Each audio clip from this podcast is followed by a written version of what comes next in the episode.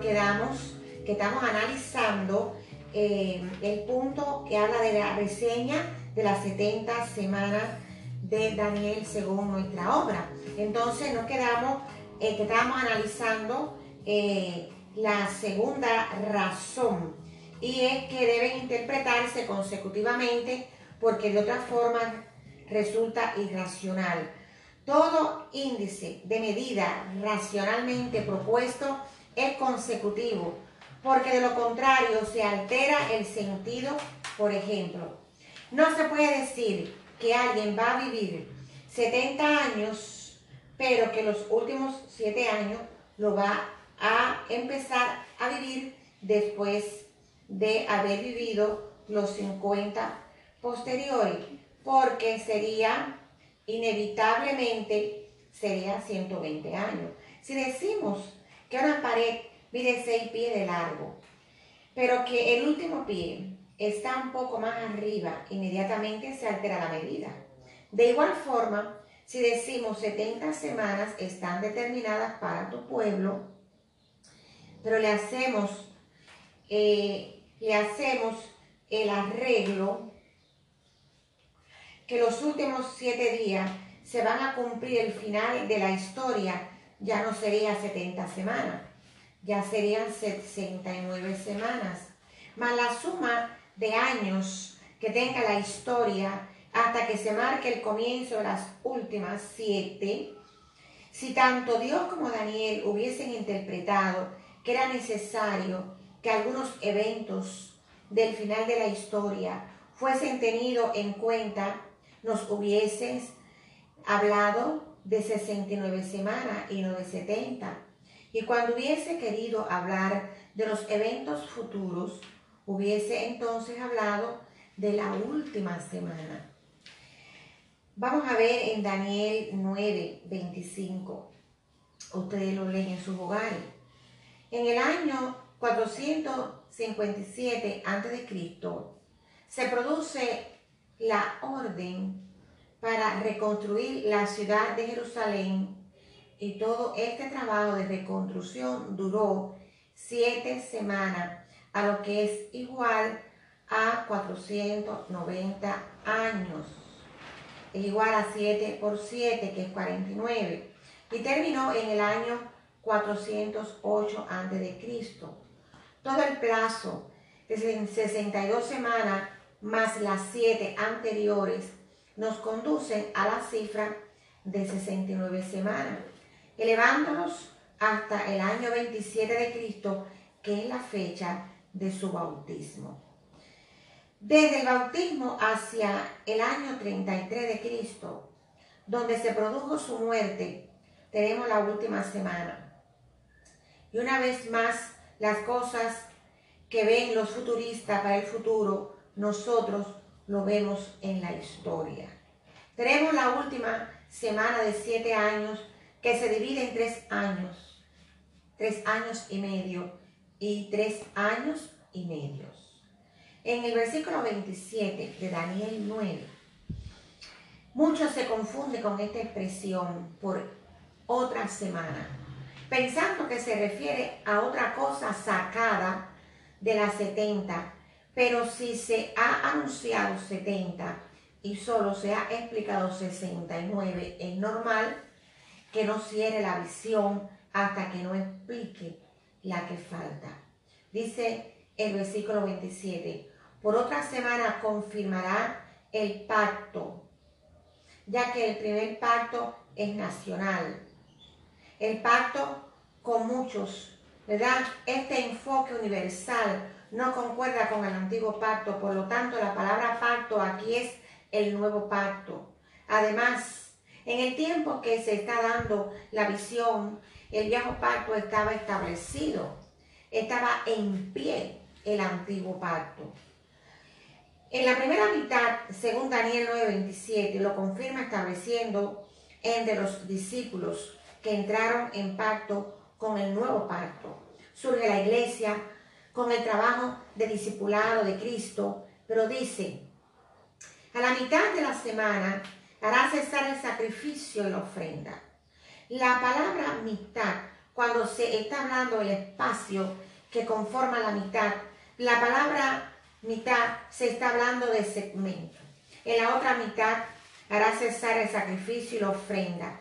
Al ofrendarse él mismo en la cruz, todas las ofrendas que se venían dando en el culto levítico fueron anuladas. Hechos 13:27, Hechos 2 del 11 al 15. Ahora, Jesucristo fue crucificado a los tres años y medio de comenzar su ministerio. Después de la cruz, se sigue predicando el Evangelio a Israel y la actitud de una parte del pueblo determinó el juicio para Israel. Las persecuciones de Israel a la iglesia propiciaron la predicación a todas las naciones y vino el juicio sobre el pueblo de Israel, el cual es el cual el desolador es Roma. Muchedumbre de abominaciones. Espacio de las persecuciones que se hizo a la iglesia antes del año 70. Cuando venga el desolador, fue en el año 70 con Tito Vespasiano al frente del ejército romano que destruyó Jerusalén. Y lo que está determinado sobre el desolador, después que Roma fue un instrumento para juzgar a Israel, Dios utilizó a unas tribus alemanas para ajusticiar a Roma. Las 70 semanas son el punto de partida de la interpretación de la segunda venida de Cristo, porque mediante esto se derrumba toda posibilidad de que haya un segmento de la misma para el final de la historia. Nuestra obra, obra establece su concepto de tiempo para precisar la segunda venida de Cristo de las expresiones posteriores días. A lo que es igual el último tiempo, junto a otras expresiones que ya hemos aludido en este estudio y distribuye el comienzo de este espacio con el aparecimiento del Mesías y culmina este espacio con el aparecimiento por segunda vez del Mesías entronizado en el cielo. Observen en Hechos 1.9, el mismo día en que Cristo ascendió a los cielos, se confirmó la profecía del Antiguo Testamento que argumentaba que el Mesías no solamente vendría, sino que ascendería para hacer su retorno por segunda vez. Y hay dos cosas que lo iban a determinar una de carácter positivo y otra de carácter negativo. Primera, que se completara el número de los escogidos, de todo lo que él sabe que serían salvos, que está en 2 de Pedro 3.9. Segundo, después del punto de vista negativo, desde el punto de vista negativo, el Salmo 110.1, que en Hebreos también se hace referencia. El espacio histórico que comprende desde su ascensión de gloria hasta su retorno en gloria, tiene dos finalidades. Exaltar a los justos y abatir a sus enemigos, los rebeldes. Aunque le vean tomar el color que le vean tomar al mundo, piensen en una cosa y es que eso se va a cumplir. Apocalipsis 22, los versículos 7, del 12 al 17, lo leen captación. En Hechos 1.9, en el momento de la ascensión, lo primero que vemos es que dice que viéndolo ellos, es decir, la ascensión fue un fenómeno visible que acredita el retorno de Cristo como un fenómeno visible. Vamos a ver la forma. Otro elemento importante no es la captación, sino la forma. Y le recibió una nube que le ocultó de sus ojos este hecho que acredita que durante toda la existencia de Cristo en el cielo no será visto literalmente otra vez hasta el momento histórico de su segunda venida. Lean Hechos 3 del 19 al 27. Cristo ascendió a los cielos sin dejar ver hasta el tiempo de restauración de todas las cosas. Es decir, el cielo lo tiene que recibir hasta la restauración de todas las cosas. La profecía antiguo testamentaria acredita estas cosas porque está haciendo una referencia a lo dicho por los profetas. La ubicación. Este Cristo que ascendió se ubica en el cielo y eso acredita que su retorno es también del cielo a la tierra. El retorno es establecido como un indicativo simbólico. Se fue en una nube y regresa en una nube. En Apocalipsis 1.7 lo acredita. La promesa del retorno en las nubes, según Hechos 1, se lo hizo a los discípulos. Mínima representación de la Iglesia Universal en ese momento y ustedes observan que se les dijo eso para consolarlos. Ellos se sentían desesperanzados porque creían que al irse Cristo ya no le verían jamás. Los ángeles advirtieron, no se preocupen, como se fue así mismo vendrá. En Apocalipsis 1.7 se está acreditando lo mismo, pero con una aclaración importante que define el momento de su venida como un acontecimiento visible a todo el género humano. Dice, todos los linajes de la tierra, y dice, y todo ojo le verá. Pero al distinguir los que le traspasaron, descubrimos otra verdad, y es que la venida de Cristo es precursada de la resurrección corporal de todo el género humano, porque los que le traspasaron ahora están muertos. Esto acredita también que la segunda venida es una sola vez. El versículo 8 es muy acreditativo al respecto porque identifica la venida con el fin. Alfa y omega. Principio y fin. Al dar los datos referentes a Cristo, dice, el que es porque resucitó, y que era, porque murió, y el que ha de venir, porque aunque murió, resucitó y vive eternamente y para siempre. Gloria a Dios. Mateo 26, 64. Eso quiere decir que aquí se está produciendo algo muy importante.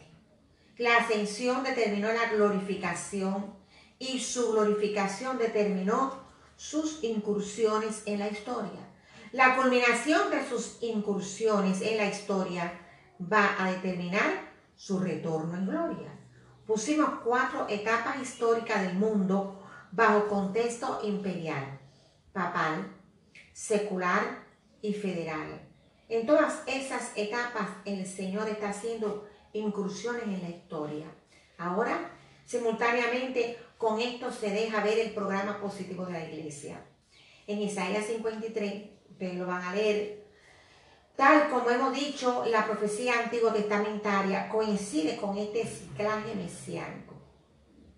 Cristo vino en su encarnación, ascendió, retornó y volvió a subir, por lo que tenemos que darnos cuenta que la armoniza, que todo esto armoniza. La primera etapa de Isaías 53 hasta el versículo 10 Aproximadamente se presenta la encarnación de su humillación, pero ya desde la segunda parte del versículo 10 comienza a, describirse elementos de exaltación. Verá linaje, verá familia, vivirá por largos días su eternidad. La voluntad será en sus manos prosperada. Desarrollo de la exaltación de sus incursiones, es decir, sus planes prosperan. Vemos la exaltación por el triunfo de sus planes que incluye a todos sus seguidores. Se habla también de las repercusiones que van a tener en el marco de las evidencias de este mundo.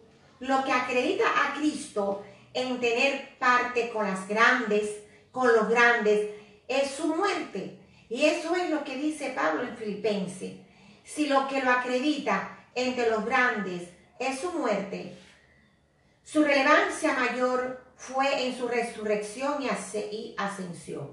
Su relevancia es en base a sus créditos espirituales y no como un subproducto de la participación activa y física en la historia, como proponen algunos. Así lo presenta Pablo en Filipenses 2.9. Pentecostés el discursar histórico, determina el desarrollo histórico de la iglesia y las incursiones divinas en la historia. Las incursiones son el resultado de la intervención de Cristo en la iglesia. Pentecostés marcó el origen. La apostasía ha marcado su desbalance respecto al desarrollo histórico de la iglesia, como la apostasía es un proyecto anticristo de asimilación de la iglesia, cuando el Señor pierde la iglesia militante como producto de la apostasía, se sirve de los testigos. En el mismo corazón de la apostasía comienza el principio de renovación de la iglesia, que termina con la novia ataviada para recibir el esposo. Entonces, hay dos fenómenos aquí globalizados, inversamente proporcional. El proyecto anticristo llega a su fase de degeneración más depauperada, que es cuando coloca al caudillo en el trono y se sirve de una federación de reyes para ejecutar los aspectos finales que comienza con paz y paz. Después se cambia el color del mundo para hablar de guerra hasta que llegue la guerra final. Como el hombre carnal no tiene condiciones para llevar adelante un proyecto de paz por sus ambiciones, ese proyecto pacifista tiene como objetivo una integración universal de fuerza que comprende fuerzas religiosas, fanatismo religioso, y ese fenómeno polariza al mundo en fuerzas que se ponen a favor de un proyecto y fuerzas que se ponen a favor de otro proyecto. Como mismo, el proyecto anticristo degenera a su máxima expresión, el proyecto de la iglesia llega a su, a su máximo esplendor en el mundo, lo cual repercute en bendición. El Señor tiene como proyecto abatir a sus enemigos y por eso respalda a su iglesia y la hace sobrevivir a todos estos contextos. Vean Apocalipsis 19. Las incursiones divinas en la historia dependen de dos tipos en la historia. Los instrumentos viles y los instrumentos de honra. Dice la Biblia que Cristo es soberano de los reyes de la tierra. Yo no sé cómo hoy la gente que piensa que Él va a reinar en el futuro, si ya Él es soberano. Dios no se mete en la cochambre de este mundo y para eso utiliza los instrumentos viles para lograr abatir sus enemigos y también los instrumentos para honra que es la iglesia. Un proyecto es abatir, proyecto es abatir a sus enemigos y otro proyecto es bendecir los justos integrados. Dios utiliza los instrumentos de deshonra para custodiar que los proyectos de honra de Dios en este mundo perduren y se desarrollen en el mundo. Todos estos fenómenos terminarán como una bestia y el anticristo en el mundo y el otro proyecto Dios reinando en su pueblo que termina en esplendor. Las sazones de los tiempos es el clima de la historia cumbre de estos dos procesos. Vamos a ver la perspectiva y la finalidad. Por la segunda venida de Cristo. Una pregunta, ¿por qué la segunda venida de Cristo? Cristo debe volver a la tierra porque su programa definitivo no es en el tiempo, es en la eternidad. Amén.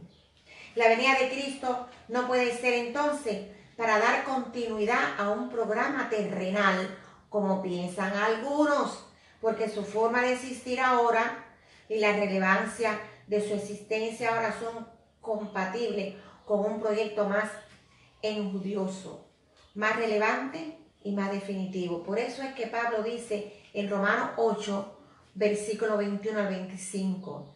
Lean también Primera de Juan 3, 2 al 3. Segunda de Corintios 4, 14 y al 5, 9. La segunda venida de Cristo tiene como finalidad también un proyecto de retribución y recompensa. Lean segunda de Tesalonicense del capítulo 1, versículo 6 al 7. Es muy importante que nosotros veamos que el final de la historia tiene la doble acción de retribuir al injusto por sus malos caminos y las elecciones y exaltar a los justos por su vida idónea para Dios y por su elección espiritual. Esto es un proceso que tiene como fin la definición del mundo. Es una depuración.